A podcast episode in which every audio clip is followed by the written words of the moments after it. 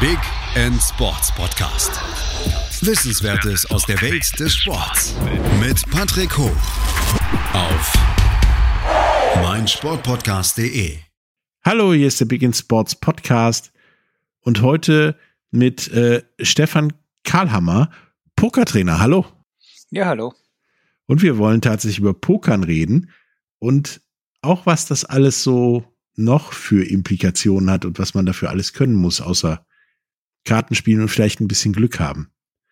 Bevor wir aber dazu kommen, was genau ist eigentlich Poker außer ein Kartenspiel? Ja, sehr schöne Einstiegsfrage, vor allem ähm, gleich die Ausgrenzung des Kartenspiels selbst. Also das äh, ist sogar einer meiner Leitsätze, äh, zu sagen, Poker ist eben kein Kartenspiel und dann die Rechtfertigung hinterherzubringen, ähm, indem man sich halt einfach überlegt, was der geneigte Pokerspieler denn so tut, wenn er mal handelt. Also eigentlich macht er nämlich gar nichts, dieser, dieser werte Pokerspieler. Er empfängt einfach sein Schicksal. Also der, der Kartengeber bringt da Unordnung ins, ins, ins Gedeck und äh, gibt dann jedem Spieler zwei Karten und dieses schaut er an. Sein Kartengeheimnis, er nimmt es wahr und dann hat er irgendeine Idee, irgendeine äh, Emotion, ähm, wie zum Beispiel ähm, Gier, oh, jetzt klingelt's gleich, oder äh, vielleicht auch Enttäuschung.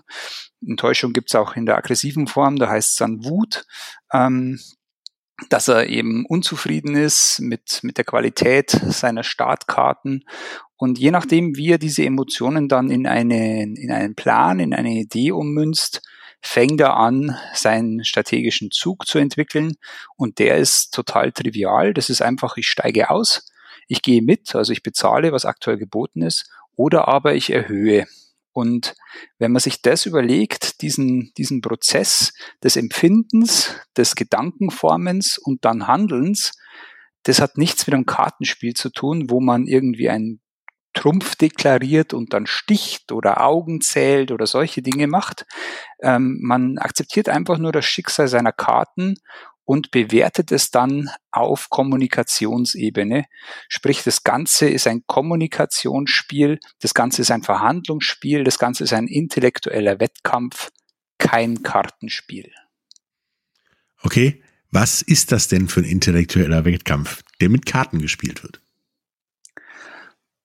Mm, Im Prinzip ein, ein Mikrokosmos von so vielem. Also äh, Verhandlung ähm, Entscheidungstheorie, Risikokalkül sind Themen, die da voll mit reinspielen. Ich muss halt im Prinzip ganz menschliche, alltägliche ähm, Wahrnehmung äh, haben und diese zu Ende denken, nämlich wo stehe ich, wo will ich hin und wie kann ich das erreichen. Also ein Teil der, der, des aktuellen Hier und Jetzt, ähm, des Wo stehe ich's, ist natürlich äh, das eigene äh, Kartenbild, aber auch ähm, die Action, die Außenwirkung, die Gesamtspielsituation. Dann, wo will ich hin? Ja, äh, möchte ich jetzt, dass mein Gegner möglichst viel bezahlt, weil ich glaube, dass ich mehrheitlich oder sogar sehr mehrheitlich ähm, vorne liege, dass also ähm, das Spiel eher für mich als gegen mich steht. Ähm, möchte ich also, dass ich bezahlt werde? Oder möchte ich eher, dass ich den Gegner aus dem Pott drücke, dass ich eben, dass er meinem Druck über meine, über meine Ansage, über mein finanzielles Gebot erliegt und ich den Pott gewinne, weil ich der einzige Kandidat bin, der noch im, im Spiel ist.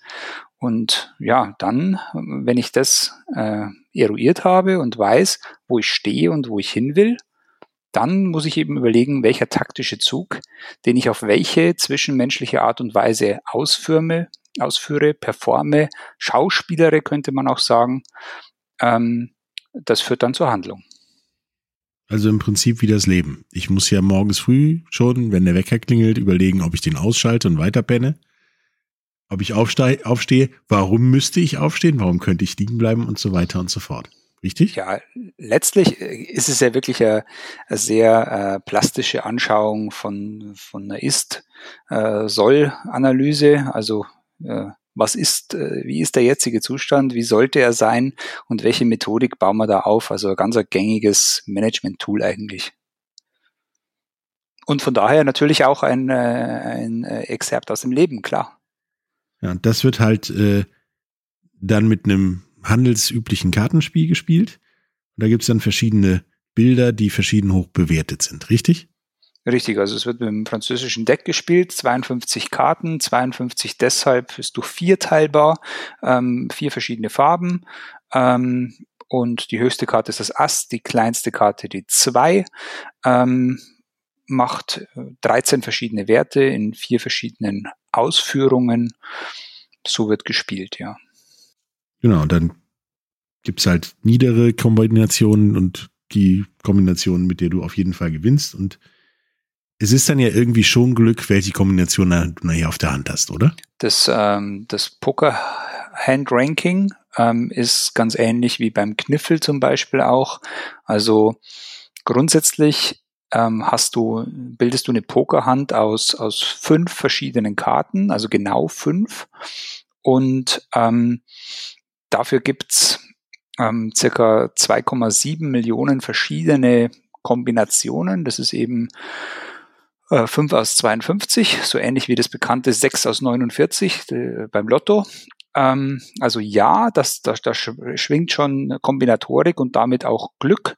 Ich habe es vorher Schicksal genannt, ähm, mit rein. Und dann musst du halt eine Ordnung finden, beziehungsweise musst das Reglement kennen, welche der Kombinationen wie viel wert sind. Und da läuft's wie im echten Leben auch.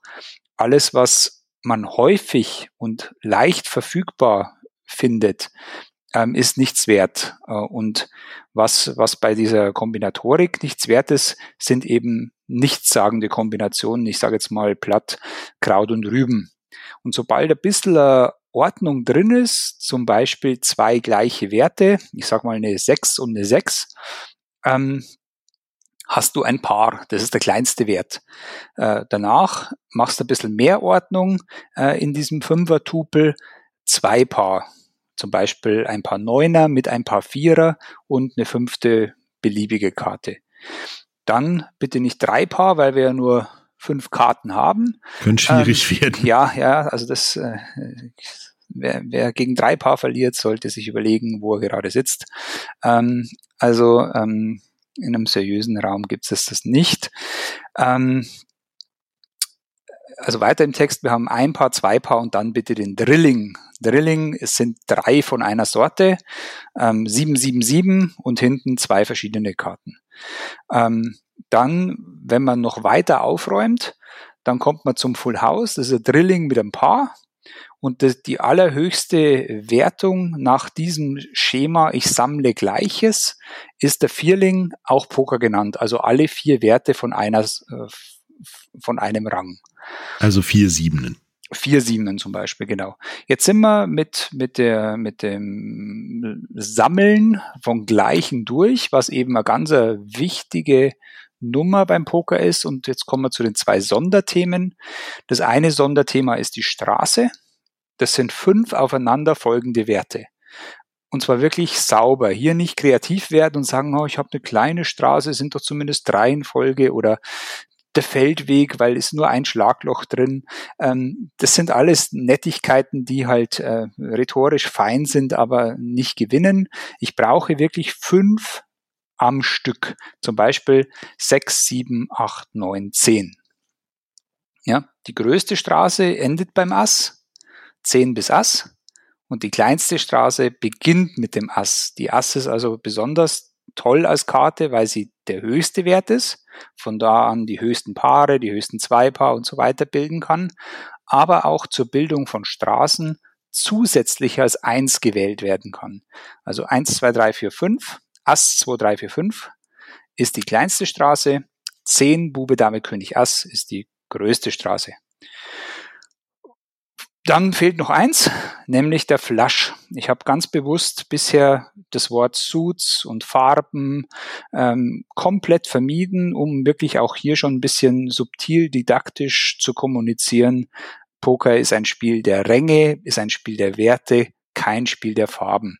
Pik per se ist nicht mehr wert als Herz oder eine andere Farbe.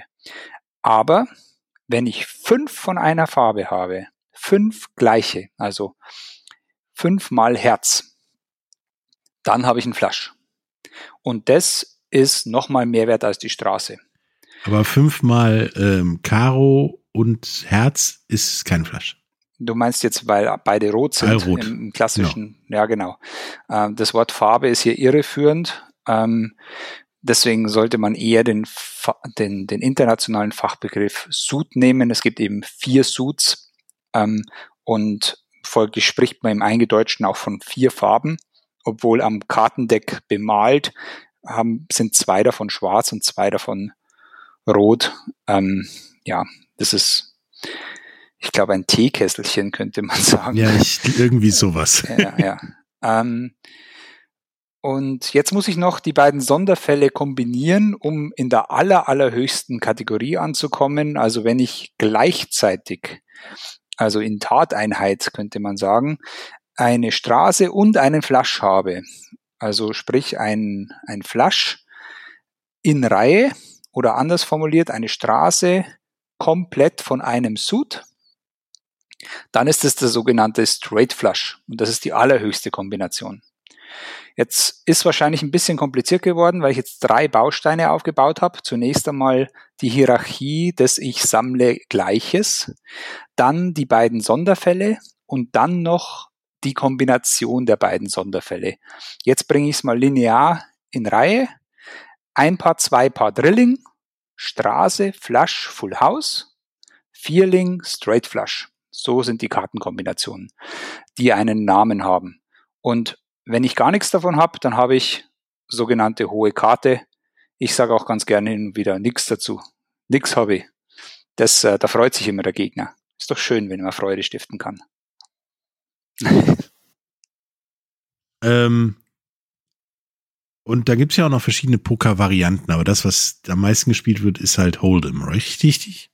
Ja, also von der, von der Entwicklung her war Five Card Draw lange Zeit am populärsten. Also die älteren Semester, die vielleicht zum ersten Mal in Kontakt gekommen sind mit Poker in irgendeinem Italo-Western, so mit Terence Hill und Bud Spencer, die haben immer fünf Karten und dann da so, so reinschauen und dann tauschen und wer ein Full House hat, wird erschossen und solche Dinge. ähm, also äh, das war lange Zeit das populärste. Da ist aber sehr viel Glück dabei, weil man nur zwei Setzrunden hat, weil, weil so viel eigene Karten da sind. Da ist die Varianz viel, viel größer. Durch das Aufkommen von Fernsehen hat sich eine andere Form, die heute gebräuchlichste, das sind so 95 Prozent des Marktes, Texas Hold'em, wo man nur zwei eigene Karten hat. Und warum ist es fernsehrelevant? Weil ich eben so ein Zweiertupel von Karten sehr schön einer Person zuweisen kann. Also ähm, da, vielleicht hat ja der ein oder andere äh, solche Formate schon gesehen. Da sieht man dann halt wunderbar die beiden Karten, den Spielernamen, den Stack, also die, das Kapital, was er spielt, ähm, und seine Action so in einem Art Datenfeld äh, grafisch aufbereitet und dann kann man halt da ähm, mitverfolgen, was die Leute mit ihren Karten machen und ja, das, das ist dann ähnlich wie beim Fußball auch. Man sitzt bequem auf der Couch zu Hause und ähm, erteilt große Ratschläge, wie man es jetzt spielen würde. Ja, ist halt auf der Couch etwas leichter als im Seat. Ja, es wäre ja auch äh, genau das von der Couch klugscheißen. Ja ich habe es ein bisschen freundlicher äh, gesagt, aber ich meinte schon, ja. Bei Draw wäre es ja, glaube ich, auch nicht möglich, weil da sehen wir ja gar nichts. Ja, also grundsätzlich äh, ging es da schon auch, aber ähm, da, da ist es halt so, dass, dass eben fünf Karten viel, viel schwerer äh, sind für so ein Display darzustellen und auch einfach zu viel Information für den Zuschauer. Also bis er das praktisch sieht, was die fünf Karten da jetzt sind, ist die Szene schon vorbei. Zwei Karten hast viel schneller im Blick. Ja, und daraus hat sich dann halt quasi auch sowas ein entwickelt Hype entwickelt, genau. Ja, und, World Series ähm, of Poker und so weiter. Genau. Also die World Series of Poker gab es auch schon äh, in den 70er Jahren. Da war es aber viel kleiner. Also als, äh, als man könnte sagen, der Franz Beckenbauer des Poker, der Doyle Brunson, als der sein erstes Bracelet, das ist so seine erste Meisterschaft äh, in, im Rahmen der WSOP, in der World Series of Poker gewonnen hat, da hat er sich, glaube ich, gegen 40 Leute durchsetzen müssen, ähm, ungefähr. Heutzutage spielt man, um dieses Turnier zu gewinnen, gegen 7000 Leute. Also es ist schon eine andere Leistung, ja. Ja, ähm, wenn wir gleich nach einer kurzen Pause wieder zurück sind, dann reden wir mal darüber, was man denn für andere Tools noch braucht, außer die Karten, um beim Poker vernünftig zu spielen, beziehungsweise auch gewinnen zu können. Und auch über die Frage, ob Poker jetzt Glücksspiel ist oder nicht. Bis gleich. Hallo, da sind wir wieder mit äh, Stefan Karlhammer, Pokertrainer und reden über eben Poker. Haben wir gerade eben so ein bisschen Poker erklärt. Und jetzt kommt für mich eine Frage, die mir bei der Recherche irgendwie immer wieder widersprüchlich aufgefallen ist. Ist Poker ein Glücksspiel oder nicht? Hm, die Widersprüchlichkeit äh, ist sogar das Zentrum meiner, meiner Antwort. Also ähm, ich für mich persönlich wage es oder bin so dreist zu behaupten, dass es gar nichts mit Glück zu tun hat. Das liegt aber an meiner persönlichen Warte. Und das ist eine Kombination aus, ich kann gut spielen und ich bin relativ demütig und geduldig. Also warum brauche ich diese Komponenten, um den Glücksfaktor komplett rausnehmen zu können? Wenn ich ein Spiel schlagen will, dann brauche ich im Prinzip den Weg an drei Gegnern vorbei. Der, der erste Gegner ist der Erwartungswert. Also was ich tue, muss Placivie erzeugen. Was ich tue, muss eine positive Erwartung haben. Auf Deutsch gesagt, muss eher gut ausgehen als schlecht. Beziehungsweise muss das äh, Produkt aus zu gewinnenden Preis mal Eintrittswahrscheinlichkeit mehr sein als das Gegenprodukt aus Risiko, also Verlustrisiko mal dessen Eintrittswahrscheinlichkeit. Also arbeitet mein Geld, wenn ich es einsetze, eher gut oder eher schlecht? Verzinst es sich eher positiv oder eher negativ? Leute, die in der Lage sind, ihr Umfeld nach Erwartung zu schlagen, die werden on the long run gewinnen. Die Frage ist, hilft dir das? Weil wenn du kurzfristig einfach Pech hast und dann pleite bist, dann kannst halt nicht mehr weiterspielen. Das heißt, dann kannst zwar sagen, ja, aber ich hätte ja noch die Kurve bekommen, hast du aber nicht. Das heißt, daraus kommt der zweite äh, oder daraus ergibt sich der zweite Gegner, den man bezwingen muss, die Varianz. Also sprich, ich muss das Privileg haben, nicht nur dem Markt überlegen zu sein, sondern es auch oft genug wiederholen zu dürfen, damit das Gesetz der großen Zahlen seine Anwendung findet. Das Gesetz der großen Zahlen ähm, besagt, dass die relative Häufigkeit gegen die tatsächlichen Wahrscheinlichkeiten konvergiert. Oder anders ausgedrückt, dass man auch wirklich kriegt, was man verdient und nicht irgendwie heute mal besonders lucky oder heute mal besonders unlucky läuft und deshalb halt irgendwelche Zufallsergebnisse rauskommen. On the long run, wenn ich mit jemandem würfle, ist das auch kein Glücksspiel mehr, obwohl es reines Würfeln ist. Also angenommen, wir beide würden jetzt beginnen zu würfeln, dann hat es erst einmal gar nichts mit, mit Skill zu tun. Wenn, wenn du es aber schaffst, mich zu überzeugen, dass ich meinen Euro gegen deinen Euro setze und du auf einem normalen Würfel immer gewinnst, wenn 1, 2, 3, 4 kommt, während ich nur gewinne, wenn 5 oder 6 kommt, dann hast du schon Skill angewendet, weil du nämlich so einen Idioten wie mich gefunden hast.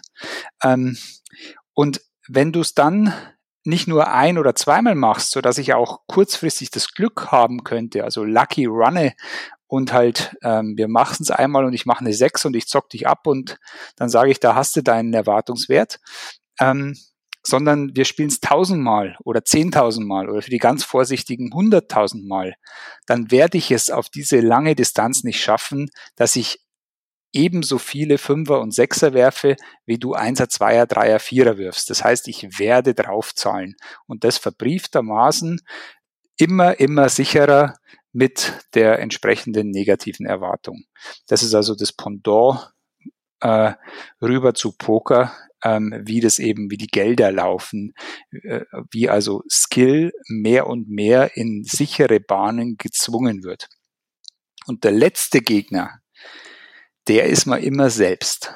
Also sprich, auch die Spieler, die in der Lage sind, Markt und also Erwartungswert und Varianz zu schlagen, die müssen erst einmal damit zurechtkommen. Die müssen jeden Tag wieder sauber ihrer Arbeit nachgehen. Die dürfen nicht abheben, nur weil sie glauben, dass das easy money ist und sie total überlegen sind. Die dürfen auch nicht anfangen, im, in der Niederlage äh, den Kopf in den Sand zu stecken und plötzlich übervorsichtig zu werden. Also Gefahren drohen für Spieler, die es an und für sich drauf haben, letztlich im eigenen Kopf. Wer schafft es, trotz einer langen Siegesserie fokussiert und hart sich selbst gegenüber zu bleiben? Wem gelingt es, trotz einer längeren Durststrecke noch den Glauben an sich selbst und seine Prozesse zu haben? Das sind dann wirklich Gewinner. Und deswegen habe ich die Eigenschaften, die ich dafür brauche, im Vorfeld genannt.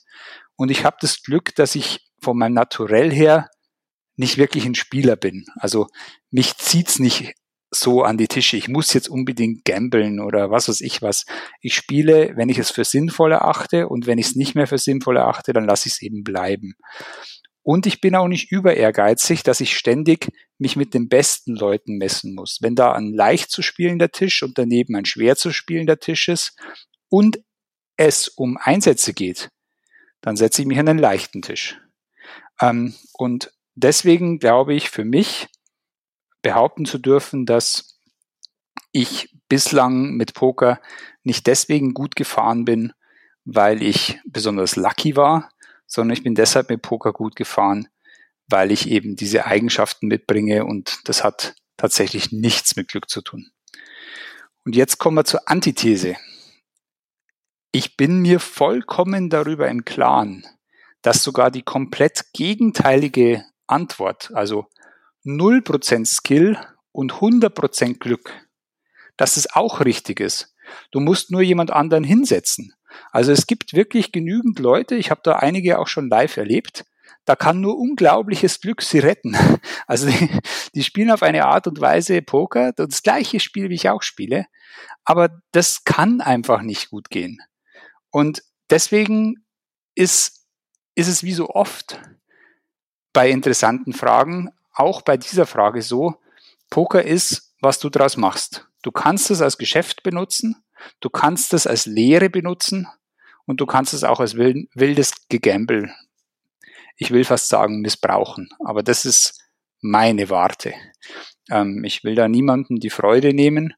Im Gegenteil, ich finde es persönlich sogar ganz gut, dass es einige Leute gibt, die wirklich lustiges Gedankengut an die Tische bringen. Also ist das ja im Prinzip wie bei, bei, bei jedem Sport. Da gibt es die Leute, die ja ihre drei Dämonen, drei Gegner im Griff haben, ganz gut. Und dadurch eine lange, fruchtbare Karriere haben und auch gut spielen. Und dann gibt's die, die einmal, ja, ich sage immer durchbrennen, einmal richtig Gas geben, richtig so einen Lauf haben, wie man das nennt.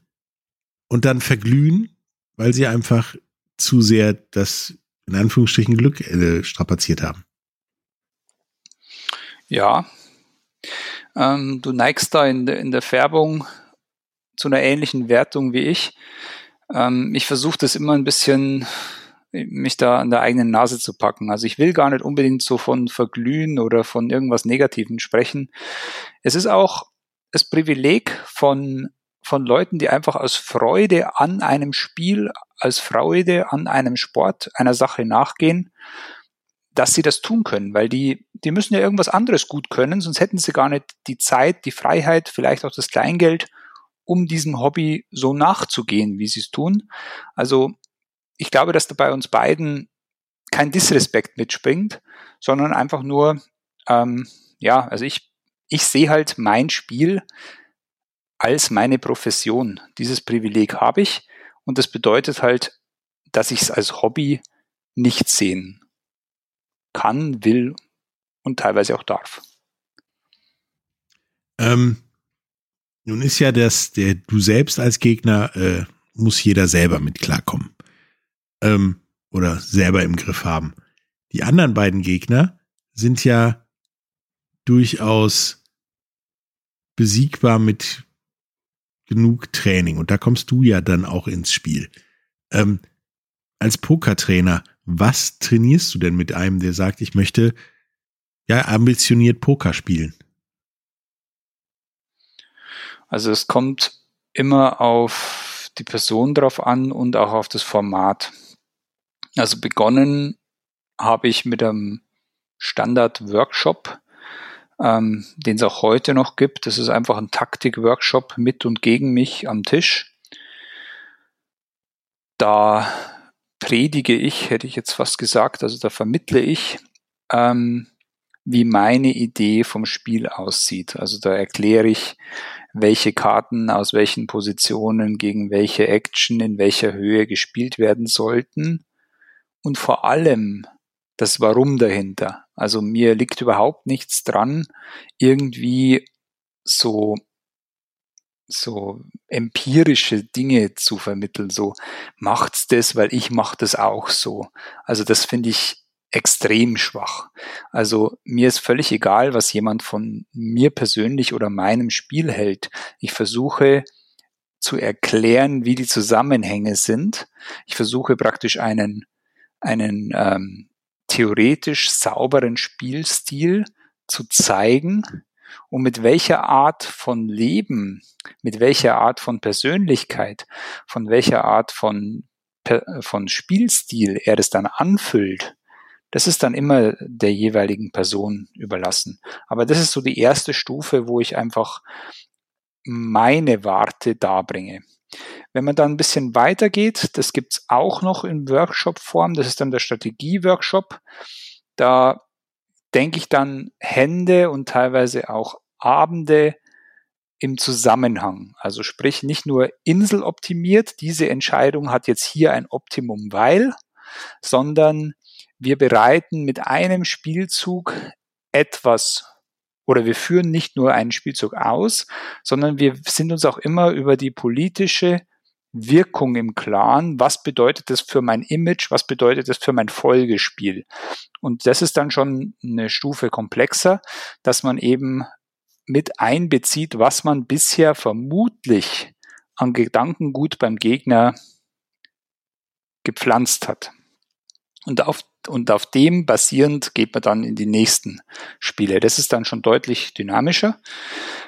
Und die dritte Stufe, und das ist dann quasi die Endstufe im B2C-Bereich, also Business to Customer, also sprich im Endkundenbereich, also in diesen Segmenten, wo ich Pokerspielern einfach das Spiel näher bringen will, das ist dann Individualcoaching. Da geht's dann gar nicht mehr um mich und meine Warte. Da geht es auch oft gar nicht mehr um direkte Technik, die ist dann schon bekannt, äh, sondern da geht es tatsächlich darum, was bewegt dich momentan? Wie ist dein Spieldesign aktuell? Wie und warum spielst du in welchen Frequenzen? Und wo gibt es Reibungspunkte? Wo gibt es Angriffspunkte? Also angenommen, ich wäre nicht dein Coach, sondern dein Gegner, dann würde ich jetzt da reinstechen. Wie antwortest du? Warum? Das ist dann äh, das Feintuning. Also so ist mein, so ist mein äh, Konzept als Trainer einem Pokerspieler gegenüber. Okay. Äh, wir machen jetzt noch mal kurz eine Pause und dann reden wir gleich noch mal darüber, was das Ganze tatsächlich mit Mathematik zu tun hat. Bis gleich. Hallo, da sind wir wieder mit äh, Stefan Karlhammer und reden über Pokern. Ähm, dann haben wir gerade darüber geredet, wie so ein Workshop bei dir aussieht, beziehungsweise wie du als Pokertrainer trainierst.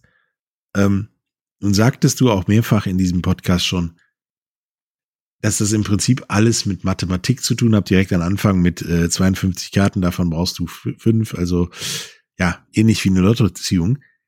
Ist das denn schwierig, dem, sagen wir mal, Poker-interessierten Schüler beizubringen, dass es im Prinzip nur um Mathematik geht? Nee, eigentlich gar nicht. Wobei ich da vermutlich in der enormen Bubble bin. Also die Leute, die zu mir kommen, die haben ja eine enorme Vorauswahl gemacht. Die sind ja nach einem krassen Filter. Die haben Interesse am Pokersport und die haben Zeit und Geld in die Hand genommen, um mich zu treffen. Das heißt, diese Leute bringen ja automatisch ähm, ja ich hätte jetzt fast gesagt, Leidensbereitschaft mit. Also vielleicht ist es äh, freundlicher formuliert äh, zu sagen, ein natürliches Interesse an dieser Art von Fortbildung. Und ähm, von daher ist es gar nicht schwierig, weil ähm, das Privileg von jemandem, der ein, ein bezahlter Coach ist, ist gegenüber einem Ehrenamtlichen das, dass die Ernsthaftigkeit von vornherein gegeben ist. Also ich brauche nicht wie ein, ein Lehrer an einer Schule ähm, die, die, äh, die Klasse motivieren, hey, jetzt ist Mathe, auf geht's, ähm, sondern die, die, die kommen ja, weil sie das wollen zu mir. Und deswegen ist es gar nicht schwer. Also ich habe immer sehr offene Ohren und ich habe jetzt einfach auch fast zwei Dekaden ähm, Erfahrung. Ich habe fast tausend Workshops selbst gehalten.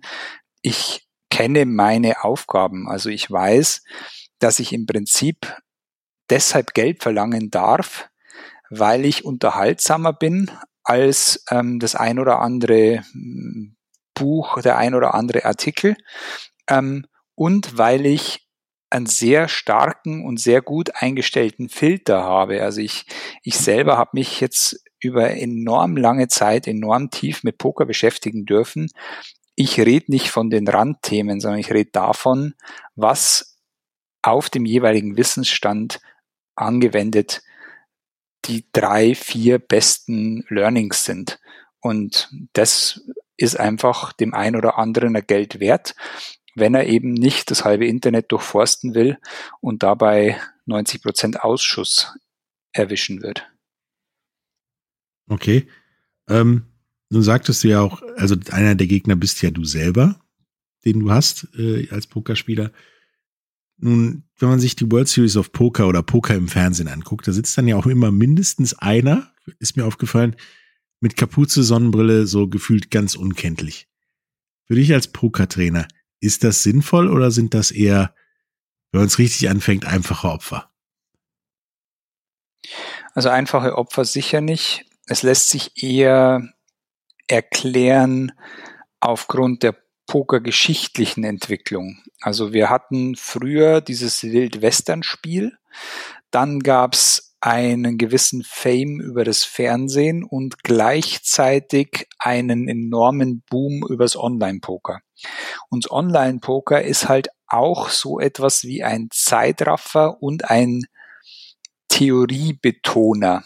Also wenn du Online-Poker spielst, dann fällt die ganze Zwischenmenschlichkeit, die ganze wirkliche Kommunikation, die ganze Psychologie fällt ziemlich weit zusammen und du hast halt viel, viel mehr das Spielen von Ranges gegeneinander, das Spiel von, äh, von Mathematik und Risikokalkül.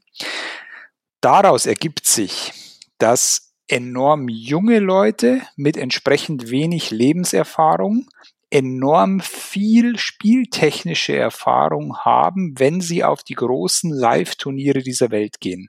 Und das jetzt irgendwie ein 22-Jähriger, der schon viele, viele Stunden online verbracht hat, ähm, vielleicht ein bisschen aufgeregt ist, wenn er das erste Mal vor einer Kamera sitzt, wenn er vielleicht sogar das erste Mal echten, gestandenen äh, Menschen gegenüber äh, sitzt, die alle vielleicht seine Väter oder Mütter sein könnten, ähm, dass der dann erst einmal sagt, nee, diese Disziplin ist nicht meine Kerndisziplin, dann nehme ich mich raus, indem ich mich abschirme, indem ich praktisch mich in eine Höhle zurückziehe, wie wenn ich zu Hause am Bildschirm wäre und das Ganze versachliche.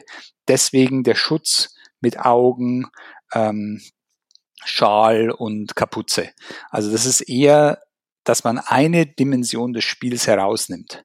Das zur Erklärung, warum das so ist. Meine Meinung ist eine ganz klare.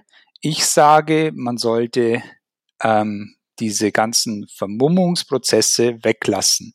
Wer, wer Poker spielen will, der muss sich nervlich, mimisch und gestisch im Griff haben. Und wenn er das nicht kann, dann ist es einfach ein Defizit, was mit eine Rolle spielen sollte.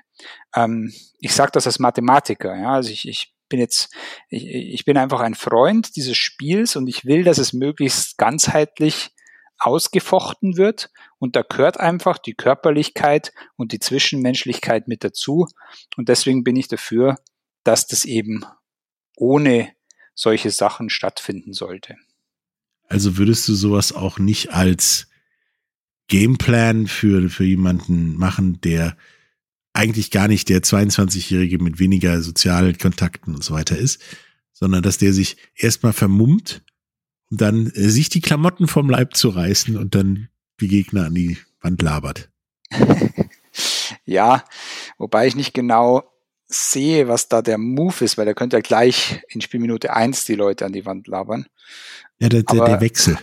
Ja, ja, ich verstehe was. Ähm, also,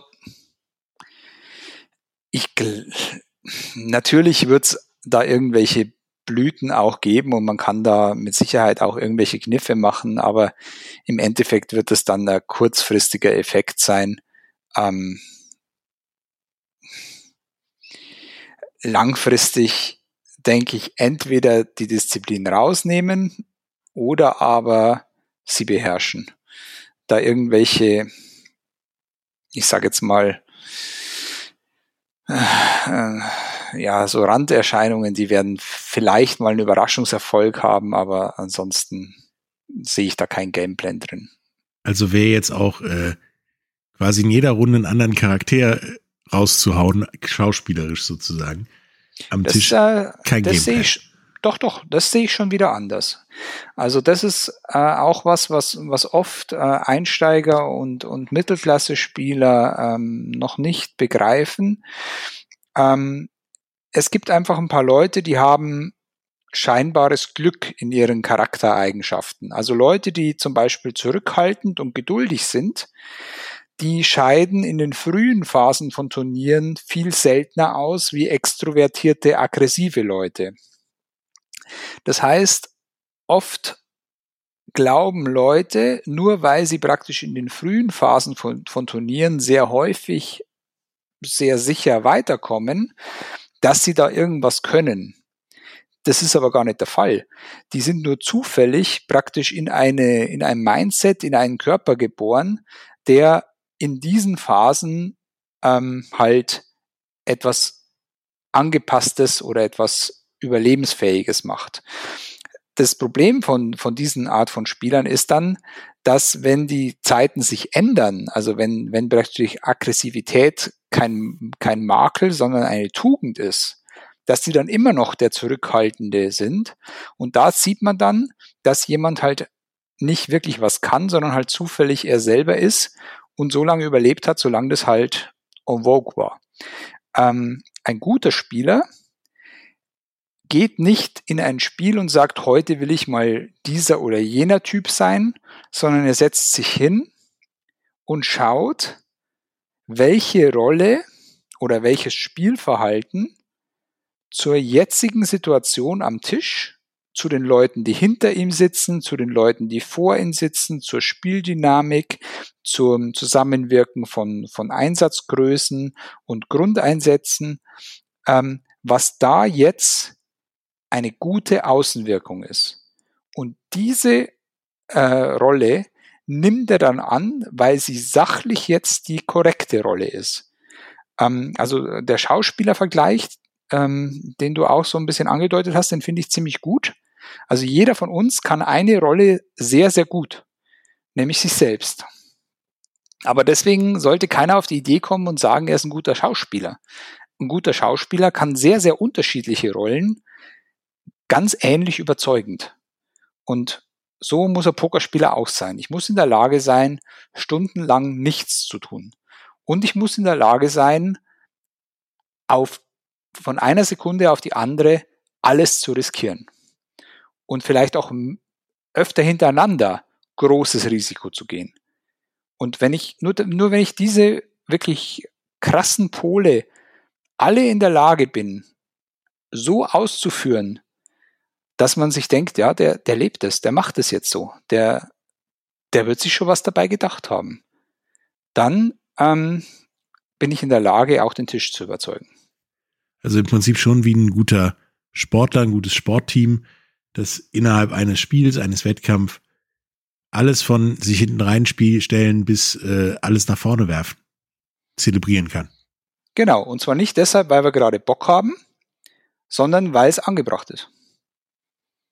Also ähm, man wird sehr oft für Dinge, die man unterlässt, nicht gelobt. Aber das ist gerade für einen kompletten Spieler sehr falsch. Also es gibt wahnsinnig viele Dinge, die man gerade sehr, sehr gut macht, indem man den ein oder anderen Winkelzug nicht ausführt. Und ja, da, da kommt auch ein großes Thema, nämlich Eitelkeit mit rein. Ähm, also viele Leute machen oft Dinge nur damit, damit sie aktiv sind, nur damit sie wahrgenommen werden, obwohl die gar nicht unbedingt was bringen. Und ähm, also von Aktionismus halte ich gar nichts. Ähm, ich versuche dann etwas zu tun, wenn es besser ist als nichts tun. Und wenn nichts tun besser ist, dann halte ich auch das aus. Eigentlich perfekte Schlussworte, aber bevor wir zum Schluss kommen, was würdest du den Leuten empfehlen, die jetzt sagen, ah, ich hätte jetzt schon Bock, Poker zu spielen und vielleicht dabei auch ein bisschen zu gewinnen? Wie sollen die das anfangen? Also ich glaube einfach machen.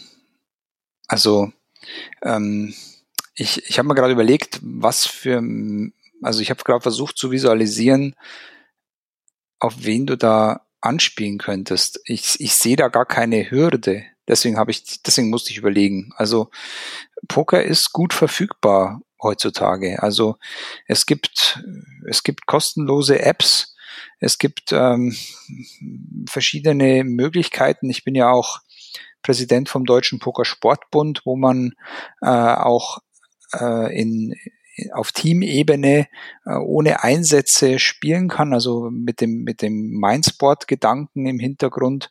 Also man muss da nicht unbedingt gleich in ein Casino gehen oder irgendwie um, um große Einsätze oder sonst irgendwas spielen. Man kann auch einfach in der Familie oder unter Freunden ähm, einfach mal so einen so einen Pokerabend machen. Die Regeln sind schnell gelernt. Also ich sehe da, ich sehe da keine Hürde. Einfach machen. Doing always wins. Das ist das nächste gute Schlusswort. Willst du meinen Job haben? war das jetzt, äh Nein, das war kein Angebot, das war nur ein dummer Spruch.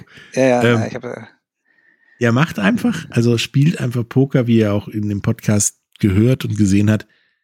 Es bringt auch auf vielen Ebenen eine ganze Menge, zumindest auch an Logik und so weiter. Oder wenn ihr gerade Wahrscheinlichkeitsrechnungen in der Schule habt, bringt es euch da mit Sicherheit weiter. Ähm, Stefan, es hat mir richtig Spaß gemacht. Und, äh, du hast da noch zwei Gedanken bei mir getriggert. Also ich, ich bin ich bin auch ähm, Mathematikbotschafter der Stiftung Rechnen und ich gehe das ein oder andere Mal ehrenamtlich in Schulen, weil ich finde, dass die Mathematik ein ähnliches Imageproblem hat wie der Pokersport. Also ein Pokersport hält man gerne für anrüchig und die Mathematik hält man gerne für bieder. Und ich glaube, dass ich beides entkräften kann. Also ich bin ja quasi ein Grenzgänger zwischen diesen beiden äh, Themen. Und wer mich als Diplom-Mathematiker kennenlernt, dem darf ich sagen, hey, ich spiele auch Poker. Und wer mich als Pokerspieler kennenlernt, dem darf ich auch sagen, ich habe auch Mathematik studiert. Also diese Vorurteile, die da immer da sind oder auch die Weltfremdheit eines Mathematikers, das ist einfach nicht richtig. Unsere Welt bewegt sich brutal in eine Richtung von Logik.